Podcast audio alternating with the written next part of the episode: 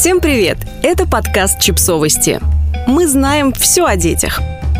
10 приемов счастливого родительства. Чек-лист. Что такое родительское счастье? Как его достичь? Мы составили небольшой чек-лист, который поможет вам приумножить его в ежедневной родительской рутине.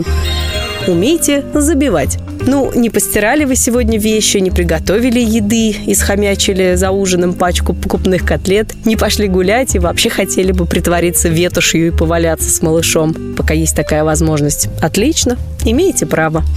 Научитесь говорить «нет». Это сэкономит вам кучу нервов и денег. Вы удивитесь, но дети, которые с раннего возраста встречаются с родительским «нет», по мере роста относятся к нему как к чему-то обыденному. Ну, нет так нет, я просто спросил, как бы говорят они вам, даже если немного при этом ноют. Лучше сказать «нет» у прилавка с шоколадками один раз, чем потом повторять его, когда одного кусочка, на который вы как будто договорились, ему окажется мало.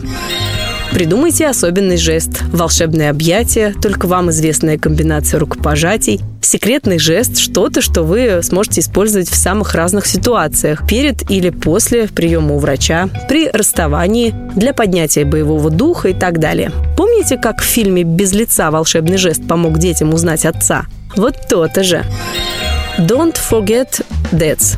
Не забывайте, что у ребенка есть отец. Если вы отец, то не забывайте, что отец – это вы. Оставляйте их вдвоем. Не бойтесь, он, как и вы, тоже понятия не имеет, как правильно. Не бойтесь разделить ответственность. Так победим.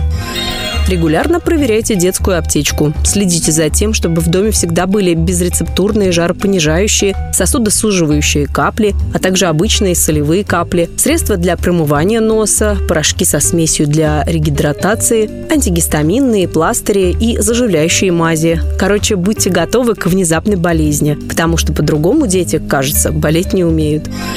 Помните о том, что ваш ребенок – это не вы. Делайте все возможное, чтобы узнать, какой он, каков его характер, какие у него сильные и слабые стороны. Всегда помните, то, что нравится или нравилось в детстве вам, не обязано вызывать восторг у него. Подход, который казался вам логичным к вам, вполне возможно, не подойдет вашему ребенку. Иными словами, ваш ключик к нему не подойдет, придется попыхтеть. Представьте, что вы участвуете в Форт Боярд. Идите к большим целям маленькими шажками.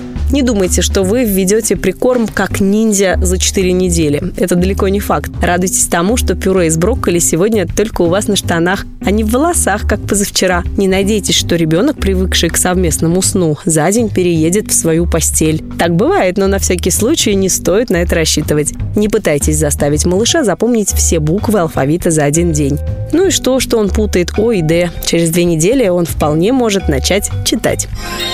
Наделите ребенка обязанностями. Конечно, он еще маленький, но он может помогать вам накрывать на стол. Он может мешать тест для оладьев. Конечно, вы потом сами доделаете, но сам факт. Он может убирать игрушки перед сном, расстилать постели, надевать пижаму, если возраст уже позволяет. Обязательно выделите малышу участок ответственности в зависимости от его возраста. Наличие собственных обязанностей посылает ему сигнал о том, что вы ему доверяете, а это, в свою очередь, помогает укрепить самооценку. Признавайте ошибки. Не надо делать вид, что раз вы взрослый, то вам все можно. Извиняйтесь, когда накосячили и знаете это. Более того, часто ребенок тоже это знает. Объясняйте и разговаривайте. Будьте родителями, а не друзьями. Стремление стать ближе к ребенку иногда заводит родителей немного не туда, куда надо. Перед вами не стоит цель быть своему ребенку друганом. Поверьте, чем старше он будет становиться, тем меньше будет ценить ваше понебратство, особенно в период запроса на сепарацию.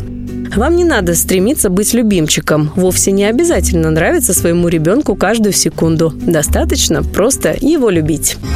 Подписывайтесь на подкаст, ставьте лайки и оставляйте комментарии. Ссылки на источники в описании к подкасту. До встречи!